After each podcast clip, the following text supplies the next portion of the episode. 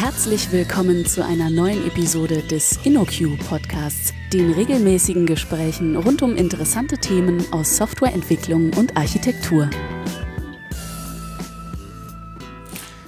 Hallo und herzlich willkommen zu einer neuen Folge des InnoQ Podcasts. Heute habe ich mir die Franzi eingeladen. Hallo Franzi. Hallo Lukas. Magst du dich kurz vorstellen?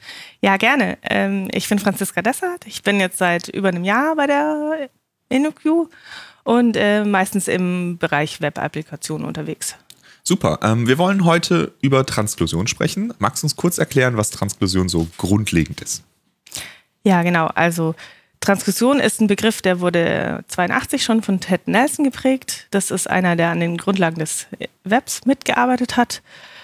Äh, und bei der Transkursion geht es äh, in erster Linie darum, äh, Dokumente aus Einzeldokumenten zusammenzustellen, indem ich ein Wurzeldokument referenziere, das Referenzen enthält auf andere Dokumente und die zur Laufzeit dann zusammenbringe, um ein Ganzes zu erstellen. Mhm. Und äh, wie, also warum möchte ich sowas machen? Also warum möchte ich solche Dokumente zusammenführen? Das kann verschiedene Gründe haben. Ähm, zum einen kann es halt sein, dass ich eine Architektur in meinem System habe, die, äh, wo das Gesamtsystem in kleinere Teile zerschnitten ist. Dann brauche ich einen Weg, um die die Teile des Systems wieder zusammenzubringen vom Frontend her. Mhm. Oder ich kann andere Ziele verfolgen, wie zum Beispiel, ich möchte die Performance des Systems, des Gesamtsystems steigern.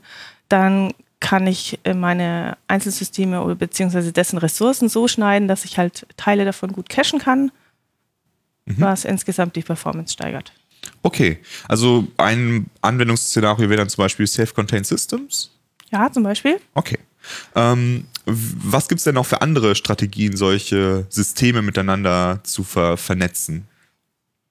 Ja, da kann ich mir vielfältige Möglichkeiten ausdenken. Äh, eine ähm, spontane Reaktion von Leuten, die Systeme bauen, sind, ich äh, baue mir einen Frontend-Monolithen davor und integriere über den. Das ist aber vielleicht keine so gute Idee, weil ich dann alles, was ich mit meiner modularisierten Backend-Architektur bezweckt habe, dadurch halt quasi konterkariere, weil ich dann die ganzen Abhängigkeiten, die ich eigentlich vermeiden wollte, halt dann in diesem Frontend-Monolithen wieder habe. Mhm. Okay, und was wäre jetzt dein Gegenvorschlag? Was könnte man stattdessen tun? Stattdessen kann man sich auf die Grundprinzipien des Webs verlassen und äh, Mechanismen einsetzen, wie zum Beispiel Link-Integration, Transkursion und Redirects. Mhm. Das sind drei Punkte, die sich gegenseitig ergänzen, die gut zusammenspielen und mit denen ich diesen Anwendungsfall total gut abdecken kann. Mhm. Okay, du hast jetzt schon gesagt, äh, einer der Gründe, warum ich das machen möchte, ist aus äh, Architekturüberlegungen heraus. Ähm, aber es gibt ja durchaus auch äh, Aspekte wie Performance und Usability, die da reinspielen. Welchen Einfluss haben denn, hat denn diese Strategie darauf? Genau, also ich kann die Transfusion halt einsetzen, um Performance zu steigern. Und das mache ich, indem ich meine Ressourcen entsprechend schneide, sodass ich cachebare Inhalte von nicht cachebaren Inhalten trenne. Mhm. Und eventuell auch, äh, indem ich Hauptinhalte und sekundäre Inhalte voneinander trenne und die dann versetzt ausliefere. Mhm. Was dazu führt, dass im Endeffekt, ähm, also da gibt es zwei Kriterien, die man da messen kann. Das ist die Time to First Meaningful Paint. Das ist da ab da, wo der Benutzer zum ersten Mal was Sinnvolles lesen kann. Und die Time to First Interaction mhm. ist das andere Kriterium, kann man messen. Und es ist halt da, wo der Benutzer zum ersten Mal was mit der Anwendung tun kann, also mhm. klicken oder so. Mhm. Und die kann ich darüber steigern, indem ich eben genau das mache, was ich gerade erzählt habe. Mhm. Äh, Hauptinhalte, sekundäre Inhalte trennen und cachebare von nicht cachebaren Inhalten trennen. Okay. Ähm, und du hast jetzt gesagt, ich habe ein Hauptdokument und das repräsentiert andere Dokumente und irgendwie muss ich die jetzt zusammenbringen. Wo passiert das denn? Also passiert das irgendwie in meiner Anwendung oder wie, wie funktioniert das? Ähm, da gibt es äh, verschiedene Möglichkeiten. Mhm. Und zwar entlang so einer typischen Request-Response-Chain gibt es, äh, also ich kann es gleich nochmal aufzählen, gibt es mhm. ganz viele Orte, wo ich das tun kann. Und je nachdem, welchen, welches Ziel ich mit dem Schnitt verfolge, ähm, werde ich halt den einen oder den anderen einsetzen. Mhm. Also ähm, die mir bekannten möglichen Transfusionsorte sind, also einmal im Client, im Browser Mhm. kann ich Dinge nachladen quasi. Ich kann das aber auch schon, also gerade wenn ich aus architektonischen Gründen geschnitten habe, dann könnte ich das auch direkt in meinem Backend machen. Also genauso wie ich äh, an anderer Stelle vielleicht eine JSON-Schnittstelle zwischen zwei ähm, Services oder Applikationen ähm, aufrufen würde, kann ich genauso gut eine Ressource aufrufen, die mir HTML zurückliefert und dann die Antwort bei mir in meine eigene Antwort einbetten. Mhm. Dann kann ich hergehen und ich könnte zum Beispiel für die Transkription ähm, auch ein eigenes System aufsetzen. Das mache ich zum Beispiel, wenn ich halt nicht will, dass der ursprünglich angesprochene Service äh, für dieses Template zuständig ist, also für welche Referenzen sollen jetzt wo eingebettet werden, sondern wenn ich da mehr Kontrolle drüber haben möchte, dann würde ich das unter Umständen in einem anderen System aufsetzen. Da gibt es zum Beispiel, ähm, Zalando hat sich eins selber gebaut, das nennt sich Taylor, das ist ähm, frei verfügbar, Mhm. kann man nehmen und Benutzen. bei sich selbst verwenden. Genau, darüber hinaus ähm, könnte ich meinen Webserver einsetzen. Äh, da gibt es äh, einen Standard, der dazugehört. Das sind Server-Side-Includes. Oder ich könnte einen Caching-Proxy oder einen CDN-Knoten, also Content Delivery Network-Knoten, nehmen und dort die Sprache ESI Edge-Side Includes verwenden. Okay, und ähm, wo würdest du, also wie entscheidest du jetzt, an welcher Stelle du die Transklusion machen würdest? Liegt das am Use Case? Also was, was tust du da? Genau, also das liegt äh, daran, um welchen Inhalt es sich gerade handelt. Also klassischerweise würde ich äh, Dinge, die sich gut cachen lassen, natürlich da inkludieren, wo sie gecached wurden, also auf dem Caching-Proxy oder auf dem CDN oder vielleicht im Client. Wenn es was User-spezifisches ist, würde ich es jetzt nicht auf dem CDN cachen, sondern direkt im Browser. Mhm. Ähm, ja, Ressourcen, die ich nur aus architektonischen Gründen getrennt habe, würde ich jetzt vielleicht eher im Backend zusammenbringen wollen oder dann auf dem Webserver. Mhm. Je nachdem. Ja, und wenn ich zum Beispiel nicht technischen Usern die Kontrolle darüber geben will, was, wo, wann, wie inkludiert und eingebunden wird, ähm, dann würde ich vielleicht so ein dediziertes System wie Taylor aufsetzen, um da eine grafische Oberfläche dran zu hängen Mhm. oder das irgendwie mit meinem CMS zu verknüpfen und da halt irgendwelchen Redakteuren die Möglichkeit geben, Inhalte beizusteuern, aber auch die Verknüpfung der, der Dokumente untereinander zu steuern. Okay, also wenn ich jetzt beispielsweise eine Warenseite habe, wo Waren angezeigt werden als Hauptinhalt und ich äh, möchte immer einen, äh, einen ähm, Warenkorb anzeigen, wo würdest du den jetzt transkludieren, den Warenkorb, wenn der von einem anderen System kommt? Also wenn die, wenn ich jetzt davon ausgehe, dass die, die Warenseite zum Beispiel über so ein CMS oder Produktmanagementsystem gepflegt wird, Mhm. dann würde ich äh, dann innerhalb dieses Dokuments, ähm, also das würde ich quasi dem nicht technischen User überlassen, das zu editieren und dem dann die Möglichkeit geben, da so eine Referenz einzubauen, wo dann aus dem Backend, aus der Applikation der Warenkorb hinzugezogen wird. Ah, okay. Mhm. Gut. Wie ist es denn mit SEO-kritischen Inhalten? Wo würdest du die transkludieren? Also die kann ich im Prinzip überall transkodieren, wo ich möchte, außer im Client. Denn ich kann mich immer noch nicht darauf verlassen, dass der Suchmaschinenbot äh, JavaScript auswertet und der deswegen nicht in der Lage ist, dann zu erkennen, dass die Inhalte auf der Seite eigentlich drauf sind. Also theoretisch können das einige Suchmaschinen, aber man weiß immer nicht so genau, ob das funktioniert. Ne? Also Google kann das äh, theoretisch. Mhm. Äh, man kann sich aber auch nicht darauf verlassen und die anderen Suchmaschinen können es halt nicht. Mhm. Das heißt, ich sollte mich auf keinen Fall darauf verlassen. Okay, du, du hast gesagt, eine Möglichkeit ist jetzt äh, auf dem Client ähm, die ähm, Transklusion durchzuführen. Wie muss ich mir das vorstellen? Also was, was muss ich dafür tun? Ja, da gibt es verschiedene Möglichkeiten. Also ich könnte zum Beispiel iFrames dafür einsetzen. Ähm, iFrames sind im, heutzutage eher unbeliebt, Mhm. ähm, haben aber einen Vorteil, sie bieten auf jeden Fall die größte Kapselung. Das Problem mit den iFrames ist halt, dass sie von außen gestylt werden müssen und sich zum Beispiel deren Größe nicht nach dem eigenen Inhalt richtet, sondern nach dem, was von außen vorgegeben ist. Deswegen sind sie richtig schwer in, in zum Beispiel responsive Websites einzubetten und aus dem Grund empfiehlt sich vielleicht nicht unbedingt. Wenn ich aber den Sicherheitsaspekt habe, Mhm. dann ist das vielleicht trotzdem das Mittel der Wahl. Mhm. Genau, also iframes ist eine Variante. Dann kann ich äh, JavaScript Libraries einbinden, die im Netz verfügbar sind. Zum Beispiel gibt es eine, die nennt, sich H-Include von Gustav Nielsen Kotte. Ähm, ja, da lade ich mir die Library und verwende die. Oder ich könnte halt einfach auch selber was schreiben, weil es ist schnell gemacht. Mhm. Ähm, es sind ein paar Zeilen JavaScript und ich habe dann halt die volle Kontrolle darüber, was, was passiert. Mhm. Ich glaube, ein Beispiel davon äh, hatten, hattest du auch auf GitHub äh, irgendwo zu sehen. Ne? Das können wir vielleicht in den Shownotes verlinken, wie man das beispielsweise bauen kann. Ne? Genau, ein Kollege von mir, der Frederik, der hat da mal so ein äh, Proof of Concept gebaut, wie das denn aussehen kann, wenn man ähm, sich bei der Transkription auf ganz äh, banale Ahrefs stützen möchte. Mhm. Das hat den Vorteil, dass wenn zum Beispiel kein JavaScript verfügbar ist, dann habe ich den natürlichen Fallback zu dem Link Mhm.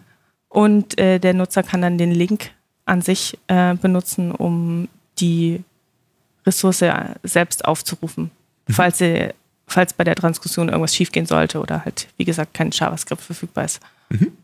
Okay, und äh, wenn ich jetzt, äh, du, hat, du hattest äh, zur App und zum dedizierten Service hast du schon einiges gesagt, aber äh, was ist mit diesem SSI? Wie funktioniert das? Ist das? Du hast gesagt, es ist eine Sprache. Wie muss ich mir das vorstellen? Also es ist äh, eine Sprache im Sinne von, äh, ja, es sind eigentlich HTML-Kommentare, die Kommandos enthalten. Ähm, das ist ein Standard, der wurde mal äh, spezifiziert und es geht im Prinzip um ein besonderes Kommando, das Include-Kommando. Und ähm, das war eigentlich mal gedacht, um Dateien mit einzubetten, die sich auf dem Webserver auch befinden. Ähm, kann aber auch verwendet werden, quasi so leicht am Standard vorbei, um ähm, Pfade einzubinden. Mhm. Also Virtual Resources, glaube ich, nennt sich das. Ähm, und die können halt auf andere Services zeigen, wo dann Inhalte hergeladen werden. Mhm. Genau. Das heißt, der Webserver hat ein, ein Template, das eben diese Tags enthält oder HTML-Kommentare mit dem Include und löst diese dann auf. Okay, und äh, wie unterscheidet sich das dann von den ESIs? Wie funktionieren die und was funktioniert da anders? Ja, im Prinzip gibt es da zwei Unterschiede. Also einmal halt, wo habe ich das Ding verfügbar? Also ESI wird halt implementiert von verschiedenen CDNs oder Caching-Proxies. Und äh, der andere Unterschied ist äh, in der Mächtigkeit der, der, der Sprache oder des, des Tags quasi. Also welche, welche Möglichkeiten habe ich dann innerhalb des Templates, äh, Dinge zu beeinflussen. Also SSI ist halt sehr, sehr basic, sage ich jetzt mal. Mhm.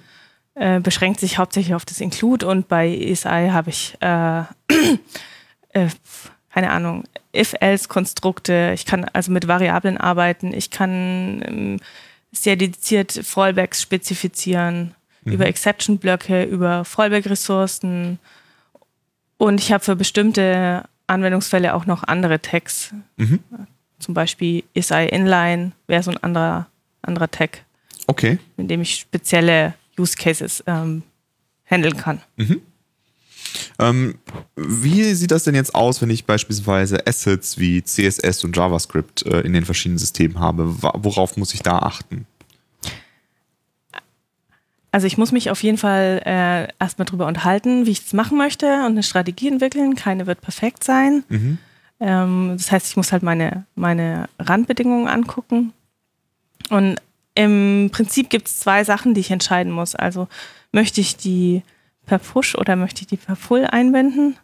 Also Push bedeutet, ich bekomme eine Version der Assets der äh, quasi untergeschoben oder möchte ich explizit zum Beispiel eine bestimmte Version reinziehen zu mir? Die andere Entscheidung, die ich treffen muss, ist, äh, möchte ich es denn zur Laufzeit oder zur Bildzeit einbinden? Und das hat zum Beispiel auf, Auswirkungen darauf, äh, wie gut kann ich was testen oder welche, um Tests aufzuziehen, welche, welche Rahmenbedingungen muss ich denn dann erfüllen? Also zum Beispiel, wenn ich es zur Laufzeit einbinden will, dann muss ich das zum Testzeitpunkt ja irgendwo herkriegen. Mhm. Und da muss ich mir dann Gedanken drüber machen und damit umgehen. Kann ich dafür nicht vielleicht auch einen Style Guide zum Beispiel verwenden? Ja, das ist zum Beispiel eine ganz gute Idee. Ähm, eine Variante, das zu handhaben, wäre halt zu sagen, ich äh, setze eine zentrale Pattern Library oder Style Guide auf äh, und da drin äh, pflege ich Komponenten, die dann für die Transkription erlaubt sein sollen. Mhm. Quasi alle HTML-Fragmente, die ich irgendwo anders transkodieren möchte, können halt sich aus dem Style Guide bedienen. Und die dazugehörigen Assets wie, wie Styles und, und JavaScript werden dann über den Style Guide von der einbettenden, äh, von dem einbettenden System zur Verfügung gestellt. Mhm. Weil das ist dann quasi die Schnittstellenabsprache, die ich treffe zwischen den Systemen.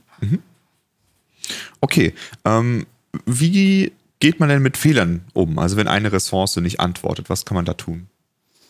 Also ich sollte mir auf jeden Fall über den Fallback Gedanken machen. Und äh, ja, da kann ich mir beliebig ausgefeilte Strategien ausdenken. Also je nachdem, wo ich jetzt transkodiere, gibt es da auch mehr oder weniger mächtige Mittel dazu. Aber an allen Stellen, also allen Stellen gemeinsam ist eigentlich, dass ich als allerletzten Fallback, wenn alles andere nicht funktioniert hat, halt immer noch die Möglichkeit habe, einen ganz einfachen Link zu der Ressource ausliefern kann. Und wenn dann sogar auf dem Client das JavaScript nicht funktioniert, dann hat der Nutzer halt immer noch den Link, wo er dann selbst noch mit der Maus draufklicken kann und zu der Ressource, wenn sie auch nicht schon direkt angezeigt wird, dann halt zumindest hin navigieren kann. Ähm, ich, du hattest am Anfang gesagt, eine von den Sachen, äh, die man damit erreichen kann, ist auch Performance ähm, durch Caching. Äh, kannst du dazu noch ein paar Worte sagen, wie das äh, funktioniert? Im Prinzip ist der eine Punkt, äh, ich trenne cachebare von nicht cachebaren Sachen, also Contents, die sich nicht ändern, wie zum Beispiel irgendwelche Texte oder so, die vielleicht sogar noch reduktionell gepflegt werden, die sich nicht ändern, ähm, die kann ich halt gut cachen. Und wenn ich die nicht zusammen mit den dynamischen Ressourcen ausliefere, dann klappt es auch ganz gut. Mhm. Und damit es klappt, muss ich es aber eben voneinander trennen. Und ich kann auch Hauptinhalte von sekundären Inhalten trennen. Das heißt, wenn ich jetzt zum Beispiel ähm, die News-Seite habe, äh, wo als, als zentrale Ressource der Seite, die ich gerade anzeige, ist halt irgendwie der Newsartikel an sich, dann ist das halt der Hauptinhalt, den ich zuerst laden möchte und alles, was außenrum noch auf dieser Seite platziert ist, das brauche ich ja erstmal nicht, wenn ich den Inhalt des Artikels lesen möchte. Okay. Ähm, wie gehe ich denn damit um, wenn äh, meine transkodierte, äh, mein transkodiertes HTML wiederum was transkodiert? Funktioniert das oder geht dann was kaputt? Also äh, quasi rekursives Nachladen von Fragmenten Ja, genau. ist eigentlich überall möglich, außer, außer bei Taylor, die haben da eine Einschränkung drin. Ansonsten ist es entweder möglich oder ich kann es irgendwie durch Konfiguration ermöglichen oder ich kann es halt einfach selber implementieren. Also Mhm. wenn ich jetzt im Backend meine Ressource aufgerufen habe, die mir das HTML liefert und in dieser Antwort steckt halt wiederum wieder eine Referenz und ich möchte das zulassen, dass das rekursiv nachgeladen wird, dann implementiere ich Mhm. meinen Service halt einfach so. Und aufpassen muss ich dabei, aber ich sollte es nicht übertreiben. Es ist grundsätzlich eine schöne Sache, aber ich sollte es nicht übertreiben, weil so rekursives Nachladen halt natürlich auch sequenziell ausgeführt wird und dadurch dann wieder einen Impact auf die Performance hat. Wie würde ich denn jetzt so ein System, was äh, Transkription einsetzt, testen? Also grundsätzlich kann man sagen, ähm, überall, wo, wo eine Transkription stattfindet, äh, gibt es eine Schnittstelle und ähm, da sollte ich auch äh, grundsätzlich Tests dafür haben. Und was ich beachten sollte, ist halt nicht immer nur den Gutfall testen, sondern insbesondere halt auch ein Augenmerk legen auf, äh, funktionieren denn meine Fallback-Szenarien? Also ist, wenn mein System gerade nicht verfügbar ist oder eine fehlerhafte Antwort liefert, ähm, was mache ich denn dann? Okay, ja, dann äh, danke für all die Antworten auf die vielen Fragen. Ähm, wer sich das mal anschauen will in der Praxis, wir haben bei InnoQ auch äh, ein Projekt gebaut, was Transklusion für SCS-Systeme zeigt, äh, die auf der Client-Seite passieren und das heißt Crimson Assurance. Äh, das Projekt ist Open Source. Äh, man kann sich das entweder einfach im Browser anschauen, wie das funktioniert, aber man kann sich auch den Code dafür anschauen. Das werden wir in den Shownotes verlinken. Ähm, genau. Und dann danke ich dir Ich danke dir. und äh, den Hörern bis zum nächsten Mal. Vielen Dank für das Herunterladen und Anhören des InnoQ Podcasts. Mehr Episoden und weitere Informationen finden Sie unter innoq.com/podcast. Wir freuen uns über Feedback, sei es Kritik, Lob oder Vorschläge für zukünftige Episoden, per E-Mail an podcast.innoq.com oder als Kommentar auf der Website.